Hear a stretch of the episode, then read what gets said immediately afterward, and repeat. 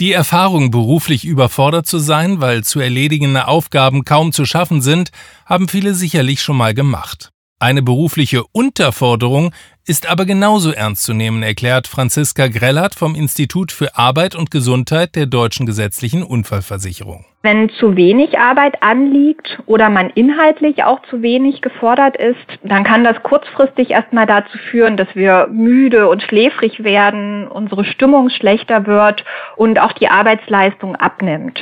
Und wenn sich das dann über eine längere Zeit nicht ändert, und das gilt jetzt für Über- und Unterforderung gleichermaßen, dann können auch körperliche Symptome wie Kopf- oder Magenschmerzen auftreten. Das Wohlbefinden und auch die Leistungsfähigkeit leiden dann langfristig und die Entwicklung von stressbedingten Erkrankungen kann auch begünstigt werden. Warnsignale sind in aller Regel Veränderungen wie wachsende Unzufriedenheit, Konzentrationsschwierigkeiten oder Frust. Wer das bei sich feststellt, sollte dem nachgehen und das Gespräch mit den Vorgesetzten suchen. Schildern Sie Ihre Situation und teilen Sie vielleicht auch erste eigene Lösungsideen mit.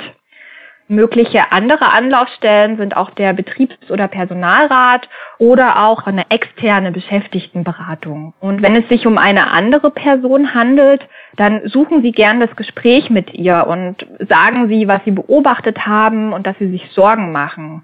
Und dann können Sie natürlich auch gern Ihre Hilfe und Unterstützung anbieten. Soweit muss es aber gar nicht erst kommen, wenn man die Situation im Blick behält und rechtzeitig gegensteuert. Hier sind natürlich ganz besonders auch die Führungskräfte gefragt. Zum einen sprechen Sie wirklich routinemäßig mit den Beschäftigten über die Arbeitssituation, fragen Sie nach und haben Sie auch ein offenes Ohr.